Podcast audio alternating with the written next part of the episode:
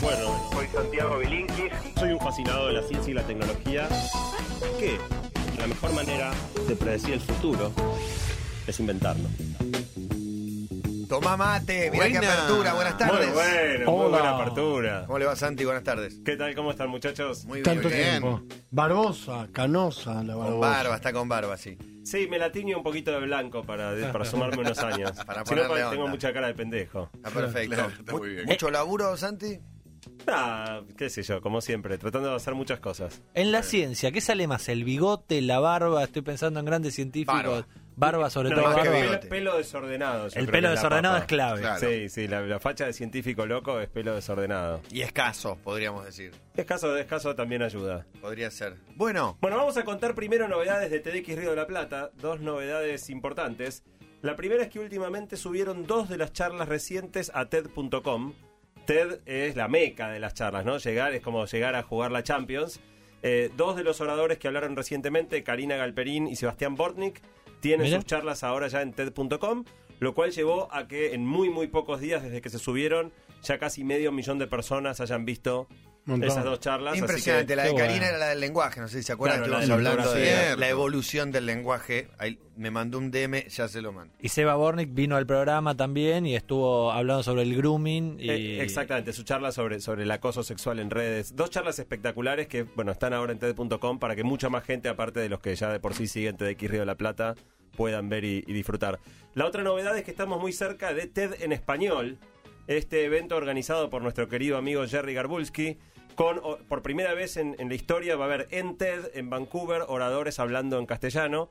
Los eligió Jerry, los coacheó Jerry, eh, y va a conducir ese bloque del evento que se va a poder observar, es en Vancouver, así que no en persona, pero se va a poder eh, ver eh, por streaming, por internet, el 25 de abril a las, a las eh, 6 y cuarto de la tarde hora argentina. Muy bueno. Así que en core.to barra columna, donde siempre ponemos todos los links, están los, los links de, mm, de para ver la columna de Jerry, el, el bloque de Jerry y las dos charlas que hemos mencionado. Perfecto.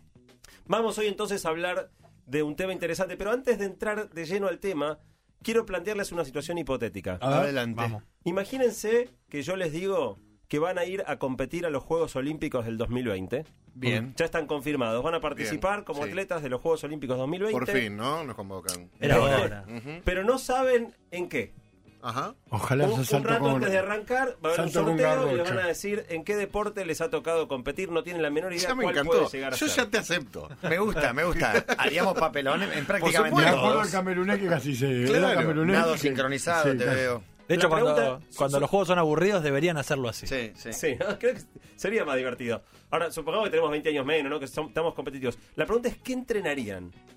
¿Cómo se prepararían para un juego olímpico si no saben en qué deporte van a competir? Físicamente. Sí, sí. Está bien- está bien lo que estás planteando. Aeróbico. Primero aeróbico. Yo correría. Mucho. Sí, por Claro. ejemplo. Correría mucho. No, yo creo que jugaría un deporte de equipo para, para bajar las, las Sí, diferencias igual, que igual, hace pero disimula un poco más. No, no, no, no elegís vos.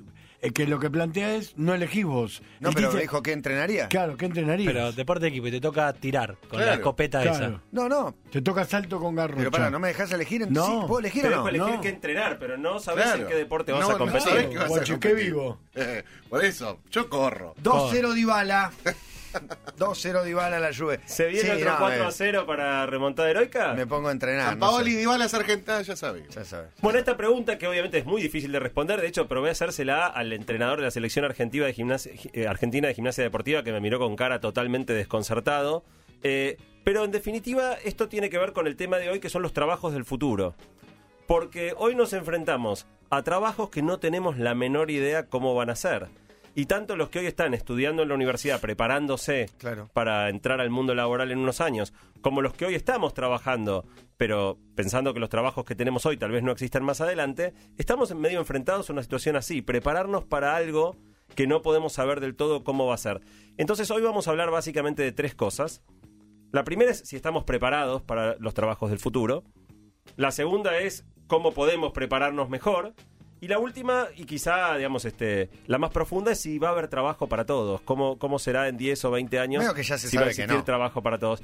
Vamos a... eh, Es, es No sé, discutible. ok, es, discutible. Está bien, me, me gusta, me interesa sobre todo porque ya hay trabajos que hace 10 años no hubiéramos imaginado bajo que ningún iban a punto de vista, existir. que iban a Claro. existir y son trabajos muy importantes y muy deseados. y De la bien- y revolución industrial para acá, sonamos. Bueno, vamos a empezar con una buena noticia. Siempre es bueno empezar bien arriba. Vamos a empezar con una buena noticia que es que en un estudio publicado hace poquito por el Banco Mundial, la Argentina lidera el mundo ¿En qué? En porcentaje de los trabajos que van a ser eliminados por computadoras y robots en los próximos 20 años. Uh, bueno, también me interesa saber cuál va a ser eliminado por computadora y robot, porque ya me mostraste que construían una casa. Bueno, Empleo por eso. público, por Pero ejemplo. número uno mundial, al fin somos líderes en algo. Sí. Algo así como 60% de los trabajos que tenemos. 66% de los trabajos eh, actuales No van a existir en 20 no van a años. existir en 20 años de acuerdo a este informe del, del Banco Mundial. Dos tercios van a desaparecer.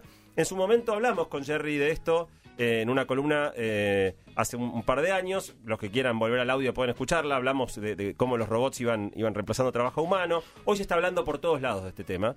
eh, y van saliendo permanentemente diferentes investigaciones que tratan de proyectar cuántos trabajos van a desaparecer, cuántos aparecer.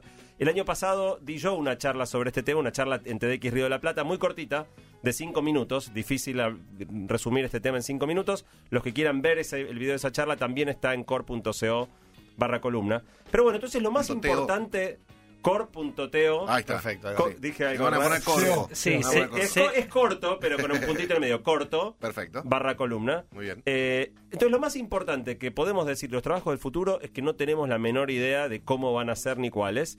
Por eso el ejemplo de, de los Juegos Olímpicos. Pero de alguna manera, si vos sabés que estás tirándole a un blanco móvil, le tenés que apuntar a algo que se está moviendo, al único lugar que no vale tirar es a donde está el blanco Ya ahora. sé, si me confirma para el Juego Olímpico me pongo a entrenar programación. Claro. Bueno, a- algo Que así. Seguramente se compita a través de una, de una tableta, no sé. Eh, La primera pregunta entonces es si estamos preparados para los trabajos que vienen. Eh, para esta columna también hice una encuesta con un, un hecho único, que es que es la encuesta que más respuestas ha recibido en toda la historia de la columna. Casi 3.000 personas La contestamos todos. contestaron esta la vez. Sí, sí, encuesta. sí. Eh, y fueron bastante sorprendentes los resultados. Una de las preguntas era si la gente cree que su trabajo va a ser reemplazado en los próximos 20 años. Prácticamente todos opinan que no. 75% de Increíble. la gente dice a mí no me va a, no me va a tocar. Eh, y si dos tercios van a desaparecer y casi nadie cree que le toca, Hay media población confundida. probablemente hay una buena parte que, que no está logrando imaginar el tipo de tareas que las computadoras o los robots puedan llegar a hacer en unos años. Eh, esto no es un fenómeno nuevo. Eh, en su momento las computadoras o las máquinas primero eliminaron el trabajo físico con grúas, con sembradoras, cosechadoras, después el trabajo repetitivo con las máquinas este, ensamblando en las fábricas. Pero ahora, a partir de lo que hablamos eh, en la última columna del año pasado sobre eh, inteligencia artificial y esta nueva tendencia que se llama aprendizaje profundo, las computadoras están pudiendo hacer tareas de pensamiento, tareas intelectuales, y ese es el verdadero cambio muy profundo. Otra pregunta en la encuesta era si la gente cree que está preparada para los trabajos del futuro, y prácticamente todos creen que sí. Es Con lo cual, Es te- notable. tenemos un problemón. Por lo menos, digo, en general uno hace las encuestas para, para ver, para darle la razón a la gente. Yo tengo la hipótesis viendo estos resultados de que en realidad no estamos viendo el verdadero problema si la mayoría creemos que a nuestro trabajo no le va a tocar y que ya estamos listos para los trabajos que, que vienen. Si no sabemos cuáles van a ser esos trabajos, ¿cómo podemos sentir Que estamos que ya estamos listos para, No, para ellos. Eh, los resultados venían tan raros que en un momento, y ya no podía ampliar la muestra porque la muestra encima era enorme, un amigo me ofreció, con una que tiene una investigadora de mercado muy chiquita que se llama Live Panel, me ofreció hacer una investigación privada para decir, eh, ¿er de verdad así? Y efectivamente con una investigación hecha por un investigador de mercado profesional, Live Panel, hicieron la investigación y da este mismo resultado, así que está confirmado. Ah, Ahora, el primer pro- eh, paso para resolver un problema es reconocerlo. O sea, si creemos todos que nosotros los robots no nos van a tocar y que ya Estamos estamos fritos. listos para lo que viene, probablemente eh, tenemos un problema más grande. Yo creo que no estamos preparados. Eh, pero no es para asustarse porque hay tiempo. Estamos hablando de algo que va a pasar en 10 o 20 años, no la semana que viene. Entonces creo que lo primero es darse cuenta que esto es algo que se viene y empezar a pensar cómo uno se prepara. Perdóname, discúlpame, así como no sabemos qué trabajo van a hacer los futuros, vos dijiste que la Argentina lidera ese ranking en los laburos que van a desaparecer. ¿Sabés cuáles son los que van a desaparecer? Sí, hay toda una tabla de, de cuál es la probabilidad de, de desaparición de diferentes trabajos. Eh, algunos de los que encabezan esa tabla son por ejemplo todo lo que tiene que ver con eh, telemarketing y atención atención al cliente, público, claro. eh, todo lo que tiene que ver con contabilidad. Hay un montón de, de- de trabajos eh, habituales. bueno, está todo el tema de conducción a partir de los autos autónomos. Hay, hay como una estadística que se lleva. Pero lo más interesante, más que preocuparse por, por cuándo te va a tocar, es preocuparse por cómo uno puede irse preparando para la transición que se viene. Y eh, con esta pregunta de los Juegos Olímpicos, cuando se la hice a este, a este entrenador, pensó un poquito y después me empezó a decir habilidades generales. En vez de decirme disciplinas, Claro. me empezó, bueno, resistencia, flexibilidad, este, eh, capacidad aeróbica. Dejamos de discutir eh, ya una, una- una habilidad, una cosa específica para ver cosas más transversales. Cuando pensamos qué habilidad hacía falta para conseguir laburo, históricamente creo que las dos que más venían a la cabeza era eh, mane- saber manejar la computadora, no programar, pero saber manejar Operarla. la compu, operar la compu e idiomas. De hecho, eh, hay una propaganda ahora en, en la tanda que habla de fulanita sí consiguió trabajo porque sabe hablar inglés y es un instituto de inglés que te, te invita a tomar clases como siendo esa la el, cami- el camino para conseguir un empleo. Yo creo que esa publicidad atrasa profundamente porque habla de las habilidades que hacían falta, pero no de las que van a hacer falta. Así que, pensando en, en laburar este tema, eh, hice una segunda encuesta, preparando esta columna, donde encuesté a 12 gerentes de recursos humanos de muchas de las más grandes compañías del país. Y, y les, les hice tres preguntas a, a estos eh, a gente de empresas como Coca-Cola, Galicia, Omint, Citibank, Kraft, todas eh, Tenaris, del grupo Techint, de las más grandes empresas argentinas, muchas que aparte tienen muy buena práctica de recursos humanos. La pregunta que les hice es, ¿qué habilidades buscabas vos cuando estabas haciendo una búsqueda de, de- de candidatos personal. hace 10 años? ¿Cuáles buscas ahora? ¿Y cuáles crees que vas a buscar dentro de 10 años? Era una muestra chiquita y cualitativa, o sea que cada uno contestó bastante, haciendo un laburo de ordenar lo que fueron las respuestas. El resultado es muy interesante. Hace 10 años, básicamente lo que se buscaba era conocimiento técnico, o sea, gente eh, profesionalmente sólida que sabe lo que está haciendo, dedicación y visión estratégica, o sea, gente laburadora y que entiende bien su, su oficio, sabe lo que hace. Hoy cambió. Hoy cambió y las tres cosas más mencionadas por toda esta gente de recursos humanos fueron flexibilidad, resiliencia, que es esta palabra nueva que tiene que ver con, con capacidad de aguantar la frustración, y empatía, conexión con los demás. Fíjense que ya son habilidades mucho más blandas que este conocimiento técnico o dedicación. Y yendo a 10 años adelante, Qué difícil. las, las habilidades son totalmente otras. Eh, lo, lo que más se mencionó fue aprendizaje continuo, innovación y creatividad, y volvió a aparecer la palabra flexibilidad. Cada vez habilidades Es una palabra más y más ambigua, flexibilidad. ¿Qué quiere decir? Flexibilidad como Bancate la que característica. venga. Capacidad de cambiar. Capacidad entonces, de cambiar. El conocimiento deja de tener valor per se, digo. No, no, no el, está- el conocimiento tiene que estar, acompaña, me parece. Eh, Está buenísima la pregunta, Cabo. En realidad, el conocimiento, lo que está pasando, vamos a hablar un poco más adelante de eso, pero lo que está pasando es que el conocimiento se desactualiza cada vez más rápido. Y es más fácil buscar también. Eh, entonces, Sí. que vos traigas mucho googlear, conocimiento, estamos. igual Claro. se te pone, se te pone, se te vence. Te empata mi hijo de pronto. 11 años con un Google en la mano, te es empata. más probable Ah, es que una forma de decir, no, no. Yo no. puedo saber una información aproximada y él haciendo así con las teclas.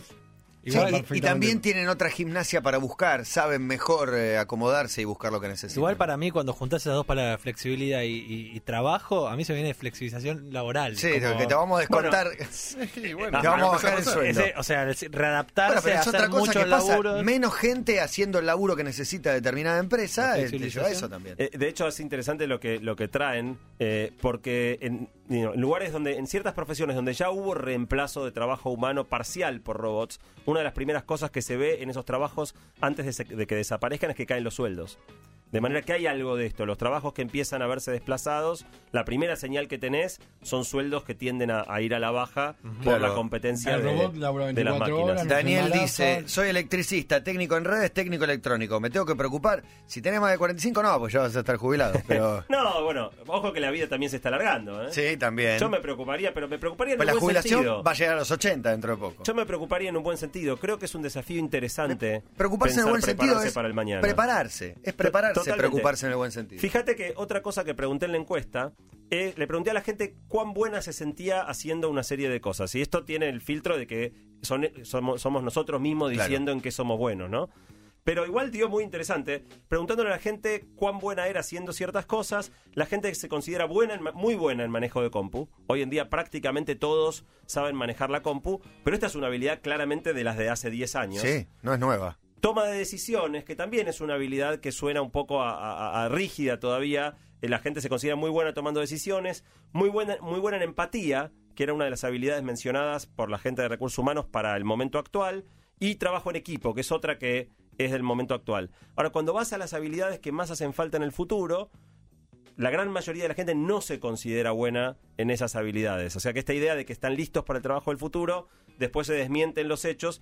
Por ejemplo, mucha gente sabe manejar la compu, pero prácticamente nadie sabe programar, que es lo que decíamos Claro. antes Matías. 76% de la gente es mala o muy mala programando una compu, versus 9% de la gente que es muy buena.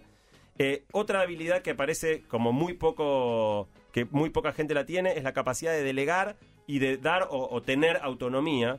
47% de la gente mala o muy mala contra solo 7% muy buena. Creatividad da muy floja. Inteligencia emocional da muy floja. Y la que peor da es manejo de incertidumbre, que pensando en un mundo muy cambiante quizá es la que más importante de- debería ser. 42% de, por ciento de la gente mala o muy mala contra solo 11 muy buena. La conclusión, una vez más, es que me parece que no estamos para nada preparados y que el tipo de habilidades que hemos desarrollado tenían que ver con el mundo del pasado, en todo caso con el mundo del presente, pero no con el mundo Claro, que viene. Yo siento que igualás eh, en un mismo escalón al mundo del pasado con el mundo del presente. Y el mundo del presente nos tiene tan, tan atareados, tan lleno de desafíos, tan cambiante, también que nos hace estar que demasiado atentos. encontrar el momento también Y para claro. invertir en el futuro. ¿Cómo- ¿Qué te voy a pensar que hoy, de qué voy a laburar en 20 años? No sé qué voy a laburar mañana. Claro. Sobre todo es muy difícil adaptarte a algo que no sucedió. Y que no sabes exactamente cómo va a ser. Claro, claro. tal cual. Eh, es, es bien, bien desafiante. La segunda pregunta para charlar hoy es eh, ¿en qué medida nos estamos ya preparando? Y una de las cosas interesantes para mirar es qué hacen los postmillennials, ¿no? Estos chicos, no, no quiero asustarlos, pero los que hoy están yendo a la universidad son chicos nacidos, en- eh, los que están entrando a la universidad son chicos nacidos en el año 98-99. Se le llama Centennials. Centennials. Bueno, son los, los famosos hipernativos digitales, nacieron con el celu en el bolsillo. eh, y uno pensaría que estos pibes que tienen la tecnología que la mamaron desde la cuna, debieran ya estar haciendo elecciones que tienen más que ver con este mundo futuro. Sin embargo, si miramos la estadística de la UBA, que es la universidad más grande del país y de la que más datos hay disponibles, los centennials cuando eligen carrera quieren ser Abogado. Superhéroes, contador. programador. Contador. La mayoría de los centenias quiere ser contador. La segunda carrera más elegida, abogado. Eh, de manera que cuando miras la elección de carrera, parece que seguimos en realidad metiéndonos más adentro del mismo problema, porque hay varias de las profesiones que ya hoy tienen una enorme demanda laboral y que casi no hay gente que las haga, muchas relacionadas a la informática actualmente, y la gente sigue eligiendo las carreras tradicionales en vez de carreras que tengan más que ver con el futuro. Yo te iba a decir artistas, pero porque ahora tienen tantas herramientas que no es esa cosa de el artista como un hobby o Sí. como si es una salida laboral. O youtuber, ¿no? sí, todo vinculado más al arte y a la Los cultura. niños quieren ser youtubers. La verdad que pensé que iba más por ese lado. ¿viste? Bueno, uno Porque- tiene, uno tiene esa imagen, pero cuando vas a la, estadis- a la estadística dura de qué eligen, contador y abogado, las mismas carreras Las tradicionales de siempre. Igual yo creo también que está, me quedé pensando con todo esto que estás diciendo, perdón. Y digo, también digo, prepararse para el futuro en una de esas es mirar muy para atrás. Digo, creo que en algún momento donde todo va a estar hecho por robots o computadoras, quien tenga un oficio se va a destacar. Oficios que se van a ir perdiendo como en el tiempo, como por ejemplo carpintero, que seguramente una máquina está excelentemente un mueble, pero la creatividad aplicada a un tipo que lo hace con la mano, tal vez tenga algún valor en el futuro. Bueno, fíjate, alguien va a tener que diseñar el mueble, que Claro. difícilmente el robot o la máquina O diseña el o, mueble. uno para copiar o hacer el Eh, en cualquier momento copiar. diseña la máquina. No, diseños van a poder hacer. La pregunta es si van a poder igualar la, la- la estética que le aporte una persona con mucha, mucha capacidad para eso. Eh, en definitiva, lo difícil de elegir una carrera hoy, de nuevo, es que, es que no sabes para qué mundo te estás preparando, pero claramente si pensamos en habilidades como la capacidad de cambiar, la flexibilidad, la capacidad de crear o de manejar incertidumbre, no me resulta muy claro que las carreras elegidas sean las que mejor pegan. Pero el problema no se acaba en los chicos que están yendo a la universidad. El problema más grande lo tenemos nosotros, muchachos. Los grandes. Y los grandes, porque los chicos están empezando a estudiar, tienen el futuro por delante, pero el problema más grande los tenemos los que fuimos educados hace 10, 20. No, no estamos en 30 etapa años. formativa. La educación ya la completamos. Si bien te podés preparar, ya está. Bueno, ese, ese es el punto crucial. No es que estoy entrando a la Ese- universidad mañana. Ese es el punto crucial. Vos sabés que en octubre del año pasado me invitaron a dar una charla en el coloquio de IDEA, esta reunión empresarial en Mar del Plata, y me invitaron a estar en un panel de educación donde estaba Esteban Bullrich, el ministro de Educación de la Nación, y Silvina Birz, que venía de ser la ministra de Educación de la, La provincia de. Buenos Aires. Cuando yo me encontré con dos monstruos de, esta, de esa dimensión, sabiendo tanto más que yo de educación, dije, ¿de qué me disfrazo? Y en realidad lo que se me ocurrió fue hablar precisamente de esto que vos decías, Matías, que es no de la educación de los chicos, sino de la educación de los grandes. Y lo que dije es, miren muchachos, estamos en un panel de educación. Y sin siquiera darnos cuenta, es muy probable que acá hablemos de educación inicial, primaria, secundaria o universidad. No nos damos cuenta, pero concebimos la educación como algo que empieza a los 5 y termina a los 25. Lo que pasa que eh, yo entiendo que uno nunca termina de aprender y que es crucial el hecho de, de seguir aprendiendo todos los días. Pero no le vas a dedicar cinco años de ir ocho horas por día como a los 20 años, eso seguro. Por más que sigas aprendiendo y haciendo, estudiando y demás. Bueno, Pero esta- sí, pero es muy interesante. Eh, mi, mi planteo fue, es en un mundo que cambiaba lento, Sí. esta idea de que vos podías dedicar el 100% de tu tiempo durante 20% de la vida, de los 5 a los 25, y después nada, funcionaba bien, aprendías de los 5 a los 25, después tenías 60 años para sacarle jugo a lo que aprendiste. Y alcanzar con menos también. En un sí. mundo que cambia rápido, donde además el, el conocimiento se desactualiza cada vez más rápido, esto no funciona Esa más. es la clave sobre todo. Lo que aprendiste no sirve tanto. Bueno, hay una charla TED de un tipo que se llama Samuel Arbesman, un profesor de- del MIT, un, perdón, un matemático de Harvard, dio una charla que se llama Todo lo que sabemos tiene fecha de expiración. Y lo que Arbesman plantea ahí es, eh, los hechos cambian. Lo que se considera cierto en un momento pasa a ser falso en el momento contrario. Pone un ejemplo divertido que es si los bebés tienen que dormir boca arriba, boca abajo, de Sigue costado, cambiando una vez va- por año. Va, va cambiando y según en qué momento creciste te toca una o te toca otra. O las comidas que antes decían esto engorda mucho Sí. y con los años se. Ahora No, no, por día no hace mal. Lo- los cambios revolucionarios que vos aprendés de algo que y de golpe quedó viejo y ya no se usa más. Lo que era revolucionario antes ya no sirve, no existe. ya ni siquiera es, no solo no es revolucionario, sino que no- ni, No ni sirve. Bueno, este Arbesman se dedicó a medir cuánto dura el conocimiento en diferentes áreas de, de la actividad humana. Y se puede modelar matemáticamente, se puede medir, eh, y encontró, bueno, que el, el conocimiento que más lento cambia es la matemática. La matemática, una vez que se demostró un teorema, es muy difícil que, que se va- vuelva para atrás. De hecho, hay una charla TDX Río de la Plata muy linda de, de eh, Sáenz de Cabezón, que se llama Los teoremas, eh, La matemática es para siempre, porque justamente tiene esta característica. Pero en la mayoría de las áreas, ciencias sociales y la mayoría de las cosas que estudiamos, hoy muchas áreas no llega el conocimiento a los 10 años. De manera que hay muchas carreras que para el momento que te estás recibiendo ya casi tendrías que empezar de nuevo porque lo que aprendiste en primer año está totalmente desactualizado. La pregunta para los que ya somos grandes es cuánto de lo que sabemos y damos por bueno estará vencido. ¿Cuánto de lo que aprendimos ya no será más así? ¿Nos daremos cuenta cuando se vence aquello que, que sabemos y, y- y damos por cierto? Y en ese momento en el coloquio de idea hice una pregunta. Les pregunté cuántos creían que había que enseñar programación en las escuelas, en la primaria. Lo pregunté en la encuesta acá también. En ese momento casi todos levantaron la mano, pero le pregunté en la encuesta. El 93% de la gente en la encuesta cree que habría que estudiar programación en la primaria. Cuando preguntás cuántos salen- saben programar, prácticamente Nadie. ninguno. 75% no sabe.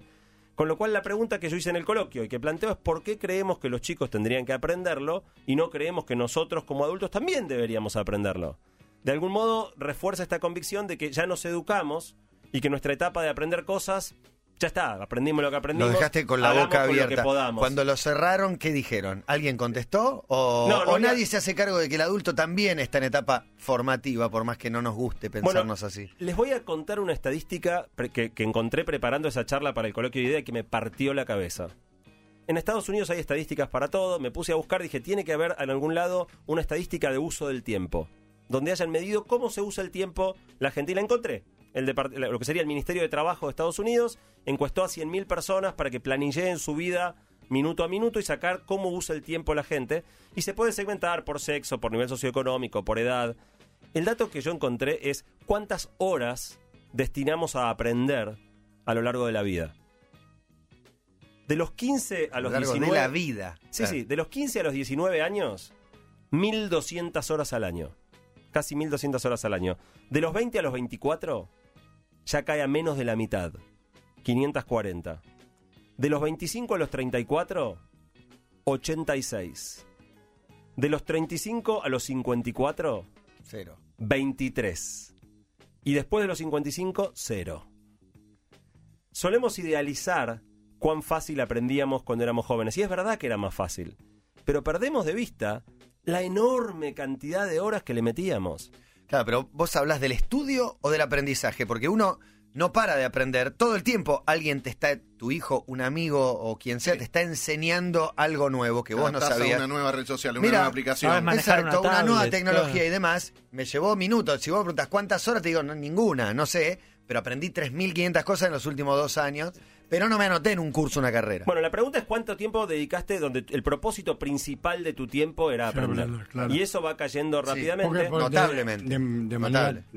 aleatoria, no, aleatoria no es la palabra, pero de alguna manera leer un libro es aprender. Digo, por lo que me, Depende Sí, de lo que sea. Sí. depende de lo que estés leyendo, ¿no? Sí, pero sí. una Depende de lo que estés leyendo. Urquiza, Adquirir, leyendo conocimiento, claro. Corín Porque- Tellado, no sé, qué sé No, yo. por supuesto que no. No, pero bueno. digo, Pero en definitiva lo que perdemos de vista es que dedicamos 50, no el doble, no el triple, 50 veces más horas a los 17 que a los 35. La realidad es que creemos que hay una edad donde se termina el, el turno La de aprender se acabó. y listo, ya aprendimos todo a, a bancarse la vida con esto. Es, eso es muy Bueno, interesante. va- El tema es para qué, también, perdóname, también para qué querés aprender.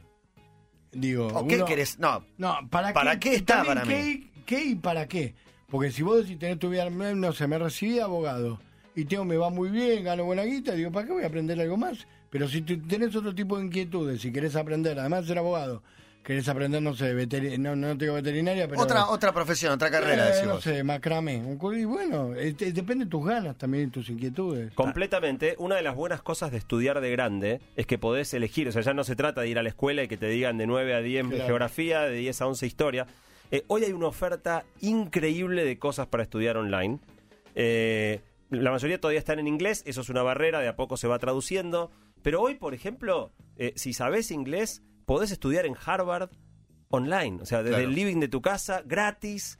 Eh, hay sitios como edX, Coursera, están los cursos de las mejores universidades disponibles para que los hagas.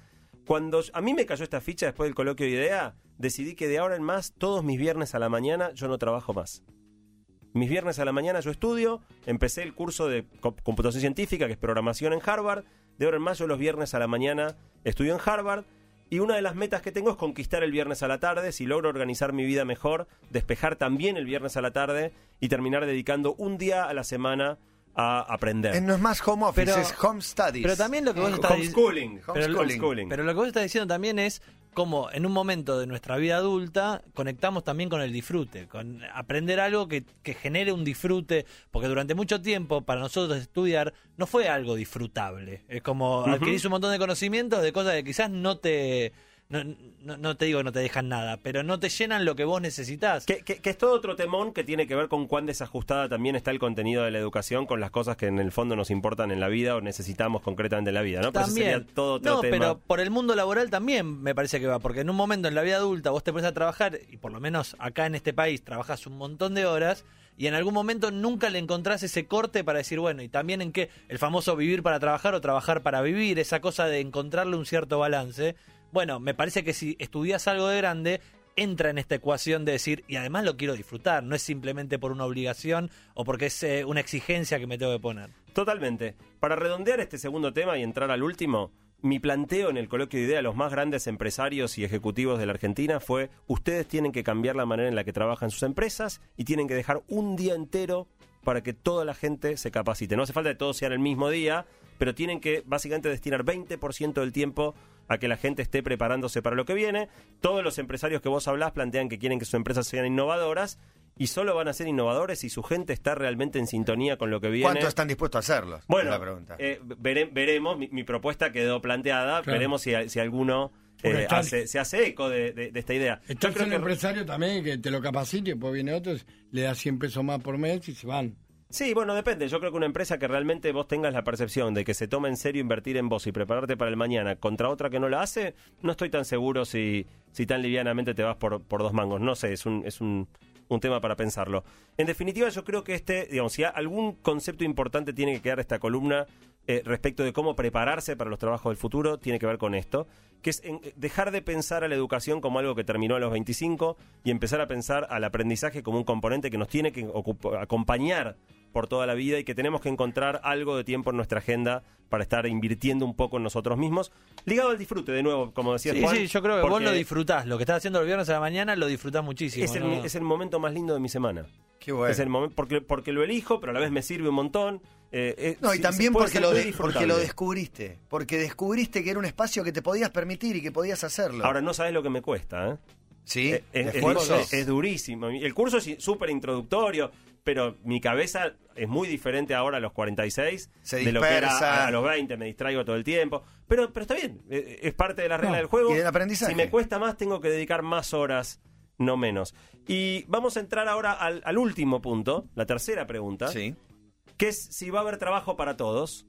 Eh, y en esto, Matías, vos decías, son dos tendencias opuestas, ¿no? Por un lado, desaparecen montones de trabajos, por otro lado, aparecen trabajos nuevos que uno ni siquiera podía imaginarse. Eh, diseñador de experiencias de realidad virtual, eh, entertainers, o sea, en- en- entretenedores. Sí. Community manager. Sí, el CM manager. hace 10 años sería, no, sé, no existía. Bueno, como apa- desaparecen algunos, aparecen otros, es difícil afirmar tajantemente si van a desaparecer más de lo que aparezcan. Mi sensación, eh, habiendo leído bastante sobre el tema, es que claramente no va a haber trabajo para todos y que esta cuestión del desempleo tecnológico, de que menos gente tenga trabajo, producto de que las máquinas hacen cada vez más cosas, es un, un escenario que se viene. Hoy vivimos en realidad en una contradicción. Porque si nos preguntan quiénes somos, en general uno dice soy Santiago Bilinkis y después decís de qué trabajás. Soy columnista de Basta de Todo. Somos aquello de lo que trabajamos. Sí, soy periodista, soy abogado, soy contador. Pero si preguntamos cuál es el día favorito de la semana, y lo hice en la encuesta, la abrumadora mayor, o sea, el día favorito de la gente por Sábado, afano es el sábado, seguido del Domingo. Viernes, viernes. porque es el último día de Viernes, trabajo. porque tiene joda la noche y tiene todo el fin de semana por delante. Tercer lugar el domingo. El, Qué, di- qué el buen día, puesto para el domingo. Para mí es malísimo. el ¿no? día más amargo de la semana. El lunes. El lunes. No, señores. Martes. ¿No? El martes. Estamos ¿Por en el día. No sé, pero, es- pero lo hice en las dos encuestas. Por en la de las documentales. 3.000 personas y en la de la encuestadora. Da claramente el martes peor día de la semana. Más gente odia el martes que el lunes. Pero lo curioso es que somos aquello de lo que trabajamos y nuestro día favorito es el fin de semana. O sea, Sí. ¿el trabajo dignifica o, o es un mal necesario? En definitiva, lo interesante de este desempleo tecnológico es que cuando más cosas empiezan a ser hechas por computadoras, si bien puede haber menos empleo, no hay menos bienes para repartir. O sea, lo novedoso del fenómeno del desempleo tecnológico es que abre las puertas, algo que se viene discutiendo mucho en el mundo ahora, que es el ingreso universal.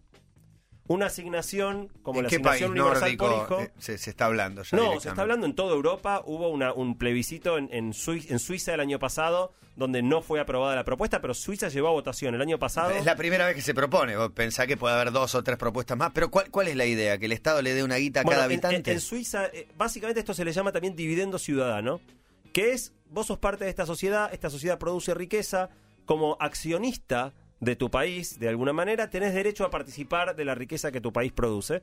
Eh, Suiza llevó a votación darle 2.800 euros a cada suizo todos los meses, independientemente de que tengas o no trabajo, independientemente de que seas rico o pobre, todo el mundo 2.800 el país gana guita, euros. la vamos a repartir. Vamos dos lucas por cabeza. Básicamente, hermoso. básicamente cubriendo... Por mes, ¿no? Por mes. Por mes. Por mes y para siempre. Después te cobro 1008 de impuestos. De... Sí, Está está bien. bien. Mientras me des. Los voy a sorprender igual, ¿eh? A ver. Los voy a sorprender. Bueno, por un lado, explico la propuesta suiza. Eh, la idea es cubrir las necesidades básicas. Que a nadie le falte lo La comida, elemental: la sí. comida, los El techo. medicamentos, Educación. el techo, la educación. Que, que los bienes básicos estén garantizados para todo el mundo. Es Cuba. eso. Después, si querés y podés laburar, podés ganar más, tratar de tener otras cosas. No Eh, es Cuba eso. Yo creo que es el poscapitalismo, no es el socialismo. Sí, claro. Son los primeros indicios de un sistema superador, tal vez a lo que fue la, la antinomia de- del- del siglo XX. Eh, es muy interesante porque pregunté en la encuesta, ¿estarías a favor de que la, Es el Estado te inimaginable. Acá la igualdad Y aparte se acá- cagan a trompadas. Ahí está Acá el debate y fue para otro lado el No, debate no. acá. Sí. 57% de la gente está en contra, no quiere que se le dé a todo el mundo. Claro. Pero porque Y está aparte, ¿de dónde sacan esos fondos? Claro. Bueno, básicamente de la recaudación de impuestos. Pensaba ¿no? que el Estado más es eficiente, Es lo más difícil Y de que la todo. recaudación de impuestos funciona, Sí, que todo el mundo tu paga punto de impuestos. partida es el Estado es eficiente, la gente paga impuestos. Está Bueno, bien, hay, hay muchos experimentos haciéndose en el mundo ahora. No es solo Europa ni solo los países nórdicos. En Estados Unidos hay mucha discusión respecto a este tema. Sobre todo la gente de Silicon Valley están muy eh, empujando muy fuertemente la, gen- la- la agenda de tener alguna forma de ingreso universal. Hubo una prueba en Alaska en un momento que funcionó muy muy bien. Finlandia es el país que pinta que va a ser el primero que haga una prueba en serio en gran también. escala. Islandia lo está discutiendo también. Hay una charla que dio Eduardo Levi Yeyati en TDX de la Plata, también la pueden ver en, te- en, en core.to eh, eh, barra columna. Pero hay otro problema. En la encuesta también pregunté, ¿ustedes podrían ser felices? Supongamos que te cubro todas las necesidades. Sí. ¿Serías feliz sin laburar? Yo te respondo no. No, no, yo no. Nosotros no somos un Yo no. ejemplo, me parece, Bueno, porque hacemos lo que nos gusta. Pero Sin la gente está de laburar, acuerdo con nosotros. Laburar. Depende. Depende de cuál, Claro. qué- cuál es mi laburo. No, Bueno, eh, yo creo que sí. Esto es un trabajo. No, Sí. no te dejo más ir a la radio. Bueno, pero podés hacer algo de Lo tu puedo casa. hacer sin cobrar. Sí, claro. Bueno, tranquilamente. La, la pregunta no, no lo, no, lo, no lo puntualizaba tanto, pero, la pre- pe- pe- pero era en definitiva, eh, si tuvieras tus necesidades cubiertas, ¿podrías ser feliz sin trabajar? 60% de la gente dice que no. Con lo cual, por más que hagas un ingreso universal y si tenés la mitad de la población desempleada, aunque tengas sus necesidades básicas cubiertas, la gente no estaría contenta. Y si vos decís, fíjense, y para mí, esto pa- para terminar, ¿no? Eh, si vos le decís a la gente que 50% de los trabajos van a quedárselos los robots y no van a ser reemplazados, eh, la gente inmediatamente piensa en 50% de desempleo y le agarra un ataque de pánico. Pero es equivalente a decir eso, que si la riqueza es la misma, podríamos todos trabajar la mitad Sí. y ganar lo mismo que ganamos hoy. Sí. Entonces, cuando en vez de plantear un escenario donde vos decís, che, el Estado te va a dar la mitad, eh, te, perdón, te va a dar lo que vos necesites, pero no vas a tener laburo. La gente quiere prender fuego todo. Si planteas un escenario donde gracias a los robots y las computadoras vamos a poder ganar el mismo sueldo que hoy, pero laburar la mitad de las horas, todo el mundo automáticamente te dice, ¿dónde Claro, firmo? pero en ese axioma Sí, que sí. vos estás diciendo, eh, si eh, no, no está la, la- no, la recolección de impuestos que tenemos ahora, con lo cual permite pagar eso que estás diciendo en los países desarrollados. Bueno, es que todas las cosas que los robots fabriquen le vamos a cobrar impuestos a esos bienes también. Digo, en definitiva, la recaudación, si la riqueza es la misma, no se cae. Para mí es El punto fundamental para mí en esta, que, que no está siendo muy discutido, yo escribí hace poco en La Nación una nota sobre eso, es que esta idea del ingreso universal, de que si le das a la gente las necesidades básicas, vas a compensar el problema del desempleo tecnológico, para mí está equivocado. Para mí lo que hay que repartir no es la plata, es el trabajo. Ajá. Si vamos a tener 50% menos laburo, tenemos que laburar todos Menos. 50% menos. Pero no, la mitad sí y la mitad no.